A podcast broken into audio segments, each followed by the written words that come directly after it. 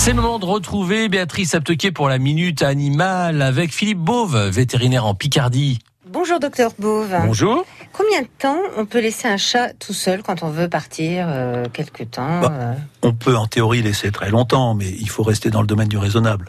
Il est bien évident qu'on peut pas mettre de l'alimentation pour 15 jours et puis de la boisson pour 15 jours et euh, des cages pour les déjections pour 15 jours. Il faut, il faut en plus de ça psychologiquement se rendre compte que l'animal se trouve complètement euh, seul et un On peu c'est une bête sauvage en plus. Oui, c'est bien pour les chats de les laisser dans leur environnement lorsqu'on peut pas les emmener en voyage. Ouais, c'est Euh, ça, Mais par contre, il faut quelqu'un qui vienne, qui se déplace et qui les gère au moins tous les deux jours. Euh, Mm. On peut pas laisser un chat extrêmement longtemps sans surveillance. En plus de ça, il Ouais. peut se passer plein de choses.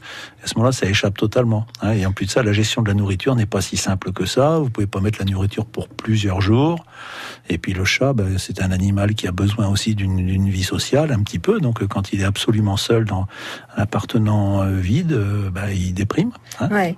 Donc faut pas seulement venir euh, lui donner à manger, faut venir lui faire un petit peu de câlin, lui parler. Voilà, faut euh, qu'il ait une présence et il faut quand même aussi le mettre en, en présence de, de, de personnes qu'il connaît un petit peu parce qu'il est, s'il est chez lui, qu'il a jamais vu un, euh, qu'il voit une personne pour la première fois, il a le droit d'être apeuré un petit peu aussi. C'est, Bah oui. pas si simple que ça à gérer. Bon, pour un week-end, c'est sûr que ça pose pas de problème de laisser son chat euh, dans son appartement seul avec de la nourriture et de la boisson.